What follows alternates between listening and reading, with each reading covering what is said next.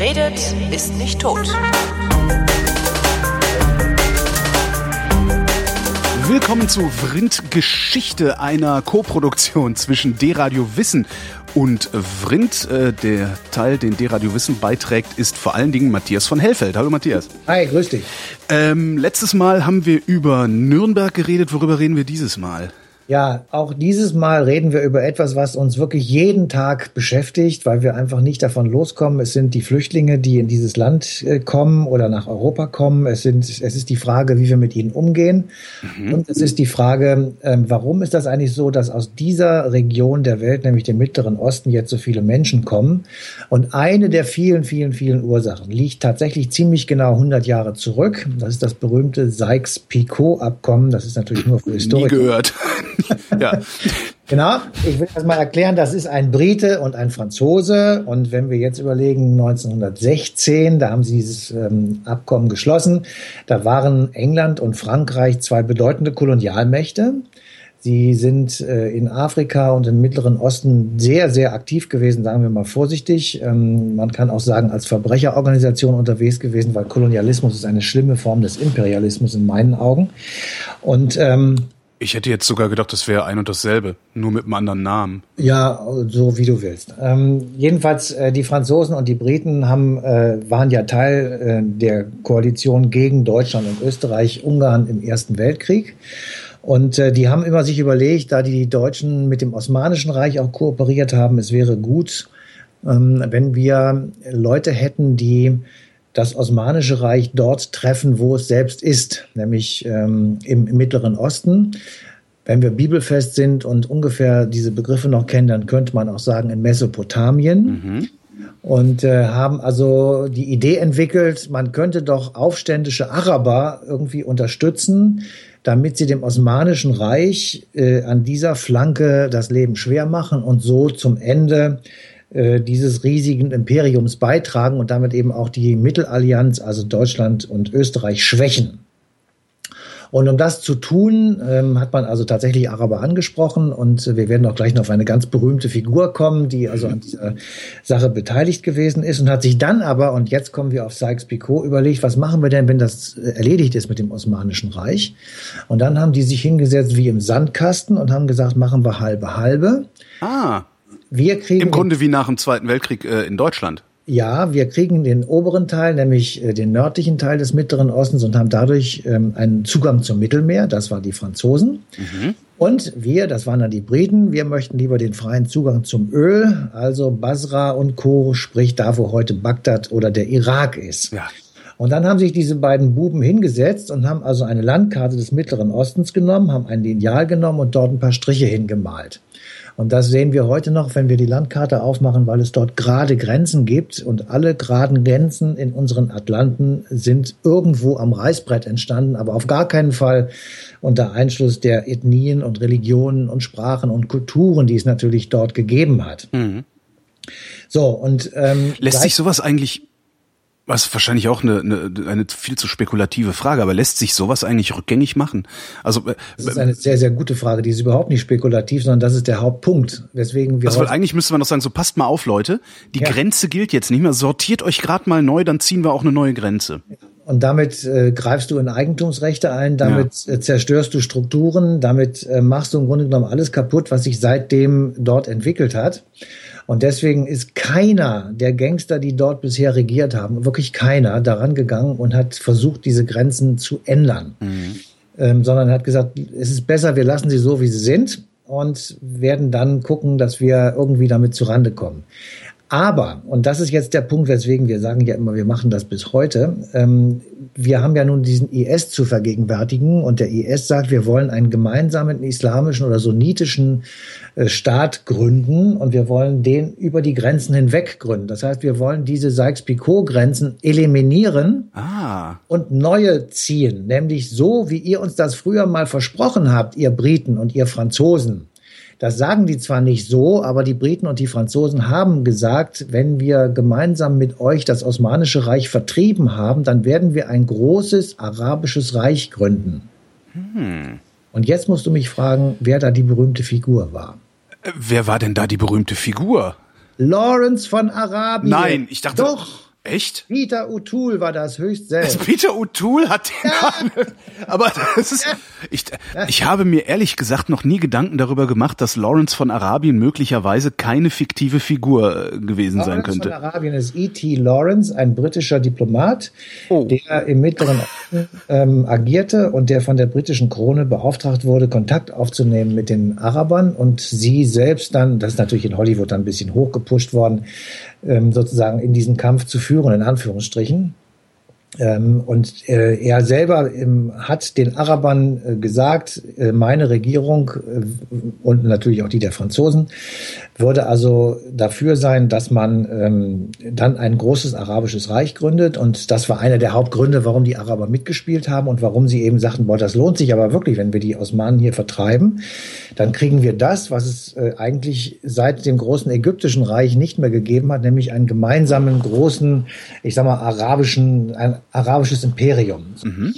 Und damit also die äh, Araber den Franzosen und den Briten sozusagen mit auf den Leim gehen, sage ich jetzt mal so ein bisschen ähm, flapsig, hat man ihnen eben versprochen, dieses große arabische Reich zu gründen.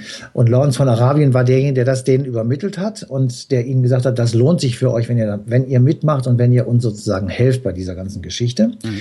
Dann wurde geholfen, dann wurde das Osmanische Reich vertrieben und dann hieß es aber auf einmal, nein, ihr bekommt das jetzt nicht, sondern ihr müsst euch jetzt leider dem französischen bzw. dem britischen ähm, Reich unterstellen oder ihr werdet sozusagen einfach von uns jetzt äh, übernommen. Und in diesem Zusammenhang sind vier Staaten gegründet worden, nämlich der Irak, der Libanon, Jordanien und Syrien. Äh, war das von Anfang an geplant, das die zu verarschen oder hat sich das dann haben sich irgendwie die, die äh, ich sag mal die Verhältnisse dann so entwickelt, dass es äh, für die Franzosen und die Briten besser war, sie zu verarschen?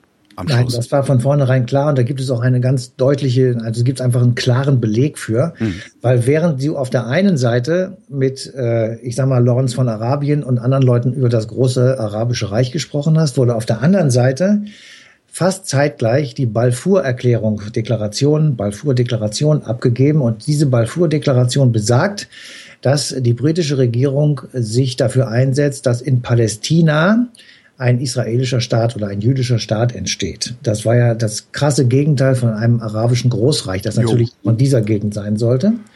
Und das Problem für Lawrence von Arabien war, dass er davon wusste.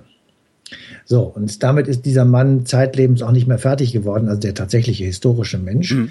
Und ähm, er hat diesen Konflikt irgendwann später aufgemacht, hat gesagt, ja, das war von vornherein nicht ganz klar, aber das deutete sich sehr schnell an. Und damit ist sozusagen ähm, ja die Verarschung äh, der Araber durch diese beiden europäischen Kolonialmächte sozusagen signifikant geworden.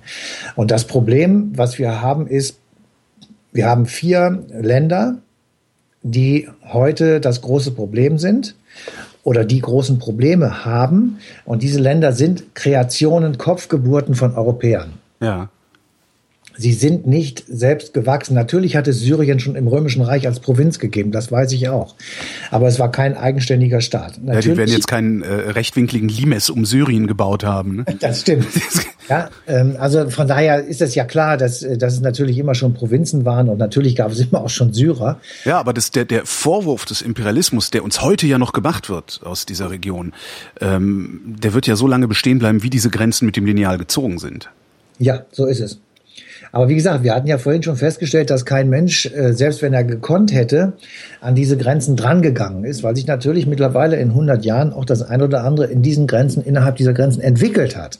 Aber ja. man könnte sie ja einfach durchlässig machen. Wenn ich mir überlege, ähm, einfach nur die Ostgrenze der Bundesrepublik oder die Ostgrenze Brandenburgs, die Grenze zwischen Polen und der Bundesrepublik Deutschland, seit die etwas durchlässiger geworden ist, verschwindet sie auch langsam. Ja, also ja, Polen, Polen, also Westpolen siedeln, siedeln in Ostdeutschland und Ostdeutsche siedeln in Westpolen und das verschwimmt so ein bisschen und ich könnte mir vorstellen, dass das eine große Chance ist, ja. auch zwischen Iran und Irak und Libanon und Syrien und so ja. äh, langsam aber sicher oder zumindest mittel- und langfristig friedliche Verhältnisse zu ja, bekommen. Das, da magst du recht haben, es möge auch irgendjemand hören. Ähm, Genau.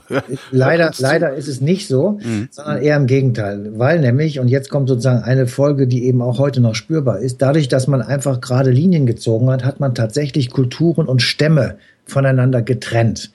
Das war so ähnlich wie Familien, die in Ost- und Westberlin gelebt ja. haben, als die Mauer gebaut wurde. Mhm. So.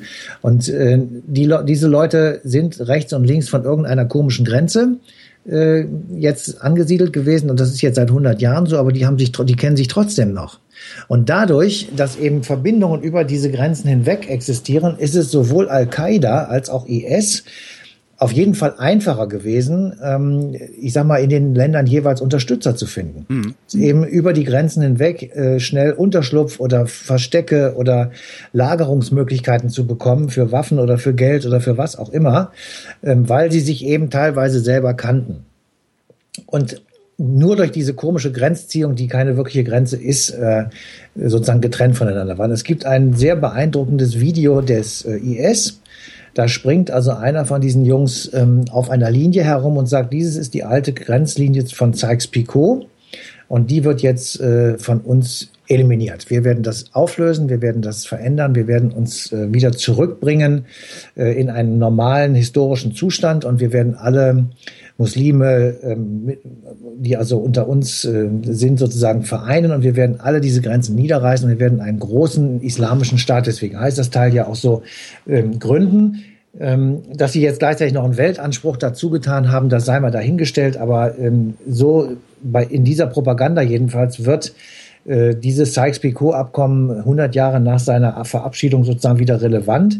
Und wir haben dann Bei Den Weltanspruch werden sie dazu tun müssen, weil sich natürlich die Leute, die da leben, fragen, ja, wieso sollen wir euch denn jetzt euch folgen? Es funktioniert doch gerade ganz gut. Ja, also.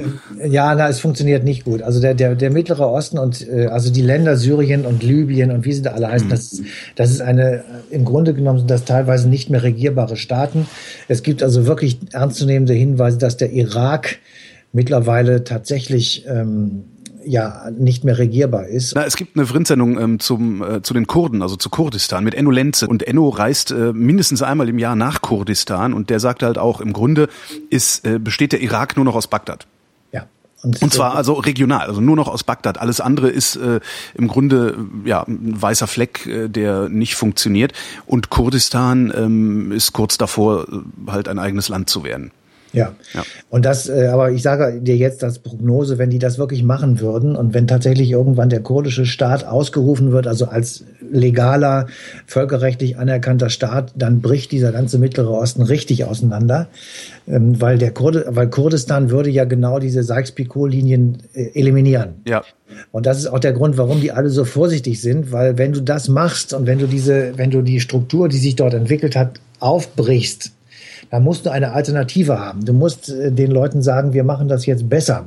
Wir machen eine neue Struktur. Und die Kurden, also Kurdistan oder das, was sich heute schon auch Kurdistan nennt im Grunde, zeigt ja, wie man es besser machen kann. Ja, du musst dann einen Einheitsstaat machen. Du musst, du musst äh, über Grenzen hinweg sozusagen Ethnien zusammenführen. Ja, genau. So, das mach mal. Das ist nicht so einfach, weil das glaube ich. Die wurden ja unterschiedlich verteilt und die warum, ja, die werden sich fragen, was soll das? Ja, und es gibt halt Zugang zu Bodenschätzen und so. Das sind ja, äh, ja solche Sachen, die da. Was Öl reden, genau. Ja, genau. Genau. Ja, Öl, Wasser in der Region sicherlich auch Wasser, Weideland. Absolut. Ja. Jedenfalls die Frage, warum die das nicht tun und warum es so schwierig ist, haben wir uns natürlich auch gestellt. Und wir haben ähm, dann uns mit jemandem unterhalten, der ist also bekannt durch Pressefunk und Fernsehen, hätte man früher gesagt, Guido Steinberg von der Stiftung Wissenschaft und Politik in Berlin. Mhm. Und ähm, der hat uns darauf hingewiesen, dass ähm, es mittlerweile in den Staaten dieser Region auch Nationalismen gibt und ähm, Eigenständigkeiten, die man nicht einfach so übersehen kann. Und ähm, das zum, außerdem ein Problem nach wie vor ist äh, Israel. Ähm, Israel ist zwar auf der einen Seite eine wirklich stabile Demokratie, ja. ja ähm, die ähm, dich durch nichts aus der Ruhe bringen lässt. Jetzt sage ich es mal also etwas übertrieben. Ähm, man muss jetzt nicht über die Politik Israels reden, aber es ist eine Demokratie inmitten von ähm, nicht-Demokratien, sagen wir es mal ganz vorsichtig. Ja. Auf der anderen Seite aber ist natürlich deren Außenpolitik in, in Blickrichtung auf die Palästinenser eine einzige Katastrophe und mhm. wird tatsächlich, ähm, so jedenfalls die Vermutung von Guido Steinberg, ähm, zu weiteren Katastrophen führen, wie er uns dann ähm, so auch mal eben erzählt hat, nebenbei geradezu.